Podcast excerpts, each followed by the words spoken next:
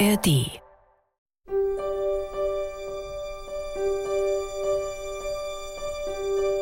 Hi, hier ist Malte und ihr hört die Score Snacks. Das ist ja manchmal so wie eine Schachtel Pralinen. Ihr wisst schon, man weiß nie so genau, was man bekommt.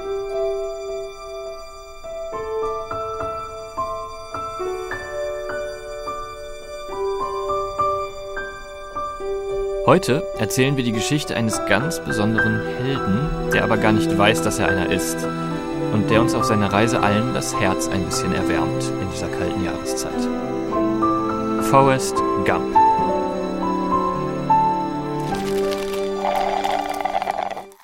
Score Snacks.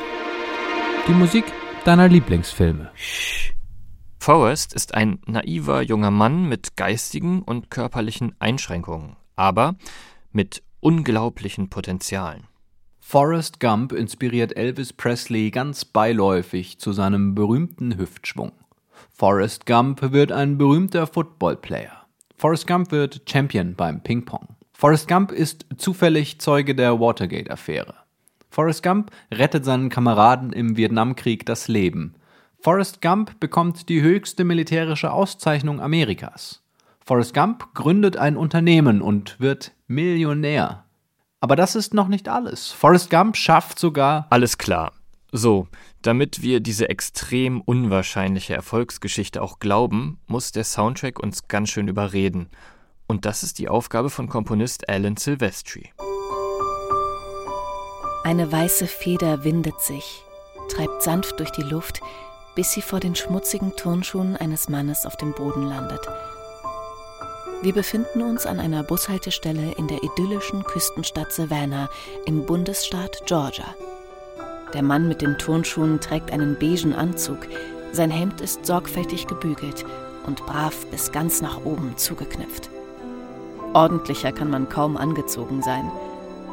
Mit einem Stirnrunzeln betrachtet er die Feder vor seinen Füßen, hebt sie auf und verstaut sie sorgfältig in seinem Koffer.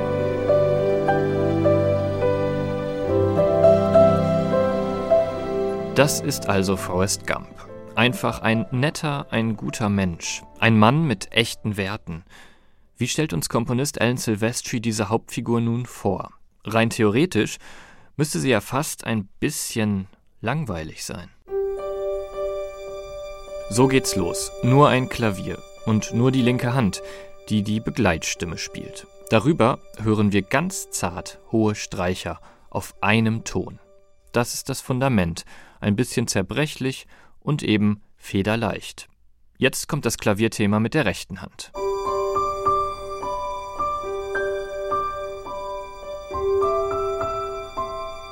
Der Anfang ist ziemlich simpel und vorhersehbar. Alles spielt sich in einem kleinen Tonumfang ab, bis auf einen kleinen Ausreißer.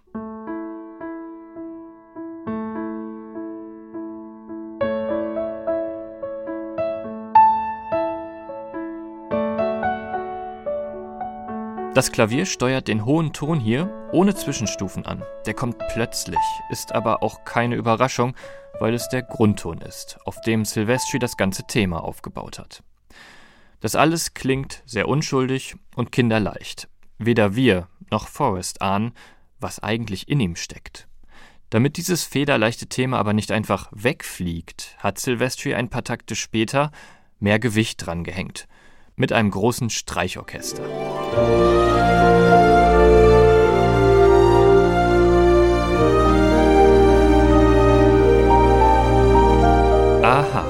Silvestri deutet was an.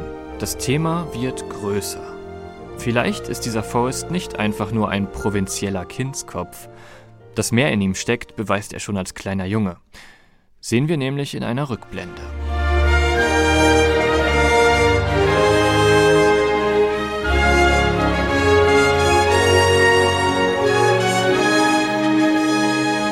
Die Wärme, das Licht, alle Zeichen stehen auf Sommer. Forrest und Jenny stehen unter ein paar Bäumen in voller Pracht. Dann plötzlich, ouch! Ein Stein trifft Forrest am Kopf, er verliert das Gleichgewicht und kippt um. Weil Forrest ein Rückenproblem hat, muss er Beinschienen tragen. Diese sehen komisch aus und richtig gut bewegen kann man sich mit ihnen auch nicht. Als Jenny Forrest hochhilft, sieht er eine Gruppe Jungs in der Nähe.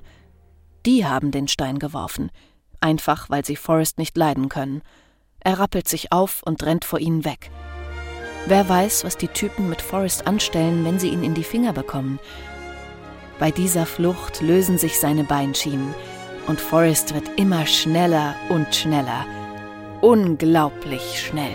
Grundsätzlich kann man sagen, Alan Silvestri hat nichts Dramatisches für den Soundtrack komponiert. Er geht nie in die Extreme, aber er hat in dieser Szene einen ganz effektvollen Kontrast eingebaut. Wir spulen nochmal zurück.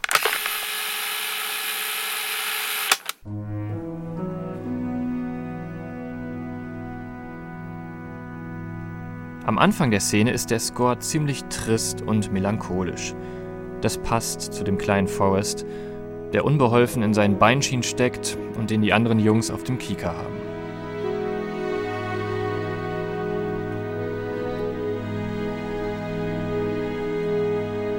In diesen trüben Streichersound klingelt das Klavier rein. Das Instrument, mit dem uns Silvestri die Hauptfigur ganz am Anfang des Films auch vorgestellt hat. Das Klavier will sich bemerkbar machen und bringt dann auch gewaltig was ins Rollen. Der kleine Forrest rappelt sich auf und rennt vor den fiesen Jungs weg.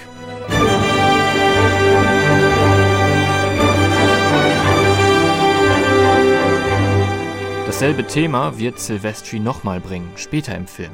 Nämlich dann, wenn Forrest seinen dreijährigen Dauerlauf durch Amerika startet.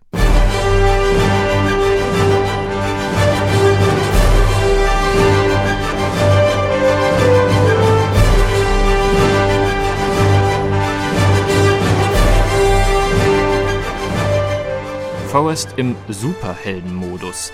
Mal wieder. Alan Silvestri hat das Theme jetzt richtig aufgepumpt. Mit Blech und Schlagwerk. Es klingt militärisch und superheldenhaft. Silvestri tut wirklich alles dafür, dass wir Forrests ziemlich unwahrscheinliche Geschichte auch glauben. Stellenweise ist das ziemlich rührselig und dick aufgetragen.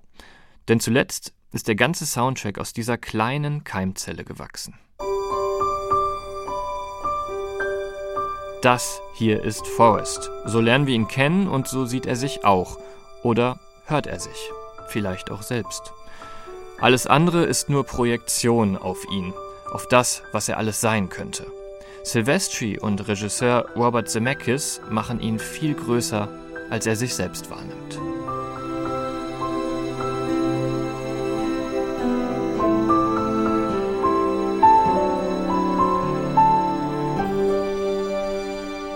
Host Malte Hemmerich.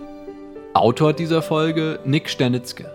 Headwriter Jakob Baumer. Redaktion Chris Eckert. Sprecherin Henriette Schröers. Assistenz Annika Kichle. Wir haben die Musik deines Lieblingsfilms noch nicht besprochen? Das lässt sich ändern. Schreib uns einfach eine Mail an podcast.swr2.de oder einen Kommentar in deiner Podcast-App. Hallo an alle Musik- und Podcast-Fans. Walking on the Moon von The Police. Viele haben den Kultsong gecovert und haben ihre ganz eigenen Ansichten, wie man die Musik und den Text anders umsetzen kann. Giant steps are what you take, walking on the moon. Alles Interpretationssache. Ich bin Roland Kunz, Host des Musikpodcasts Interpretationssache. Geht mit mir zusammen auf ein Hörabenteuer. Jede Woche suche ich einen Welthit und mehrere Interpretationen dazu aus. I see trees of green, red. Nach drei tollen Staffeln sind wir jetzt mit sechs neuen Folgen zurück. Walking on the Moon oder auch ein im wahrsten Sinne des Wortes wundervoller Klassiker des großen Jazz-Trompeters Louis Armstrong. What a wonderful world. Aber das ist noch lange nicht alles. Ihr erfahrt auch die Geschichte des berühmtesten Weihnachtslieds der Welt. Wobei absolut Prachtvolles auch nicht fehlen darf. In unserem Musikpodcast Interpretationssache zu finden in der ARD Audiothek.